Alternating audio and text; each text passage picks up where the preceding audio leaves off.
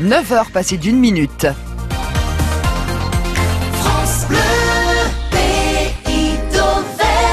Le journal est présenté par Emmanuel Moreau et c'est le premier week-end des vacances. Avec bien sûr du monde sur les routes, ça n'est pas encore tout à fait le grand rush. Bison Futé prévoit une journée orange dans le sens des départs, avec une mobilisation importante des forces de l'ordre sur les grands axes. Anne-Guelle Baudouin-Claire, la préfète du Puy-de-Dôme. J'ai demandé aux policiers, aux gendarmes d'être présents au bord des routes euh, et de s'assurer que, à la fois, bien sûr, la vitesse soit respectée, que les chargements aussi soient, soient bien réalisés. Puis j'appelle chacun à, la vigilance, à la prudence.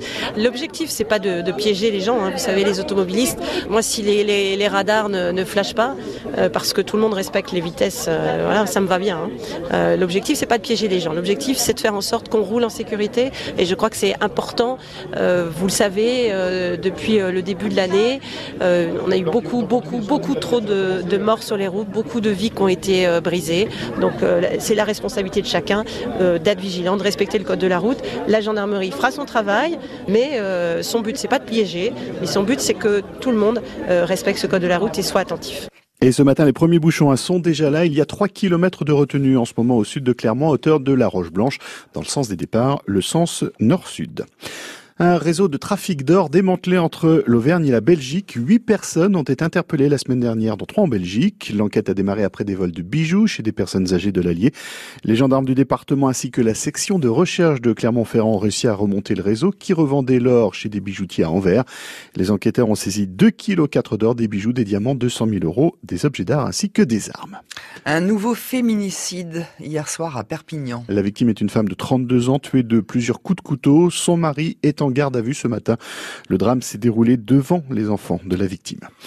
Un nouveau séisme très fort a secoué le sud de la Californie hier soir à 250 km au sud de Los Angeles. Il a été enregistré à 7 degrés 1 sur l'échelle de Richter.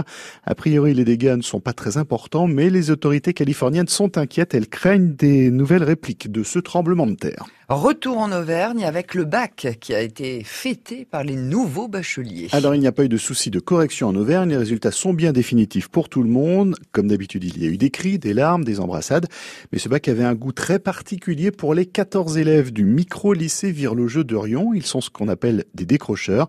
Avec cette structure toute nouvelle et unique dans la région, ils ont pu renouer avec une scolarité passé le bac.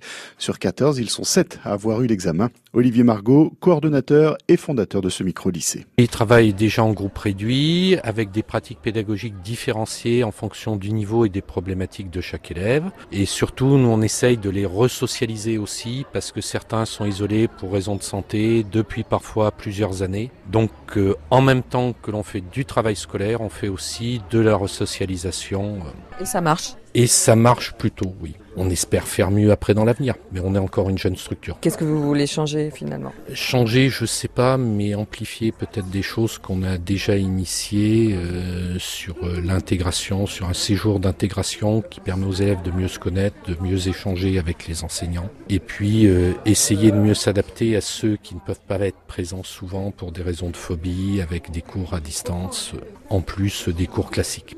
Olivier Margot au micro de Claudie Hamon. Le Tour de France démarre aujourd'hui à Bruxelles. Un départ à midi pour une boucle de 194 km autour de la capitale belge et probablement déjà une grosse bagarre pour décrocher le premier maillot jaune de ce tour. Le maillot jaune qui d'ailleurs fête ses 100 ans.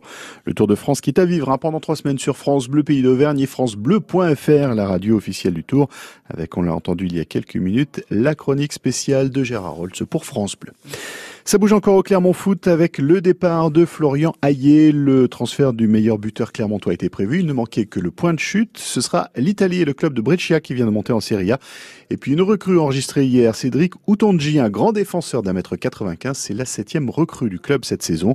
Le Clermont Foot qui dispute son deuxième match de préparation ce soir. Ce sera à 18h à Aurillac face à Rodez. La météo.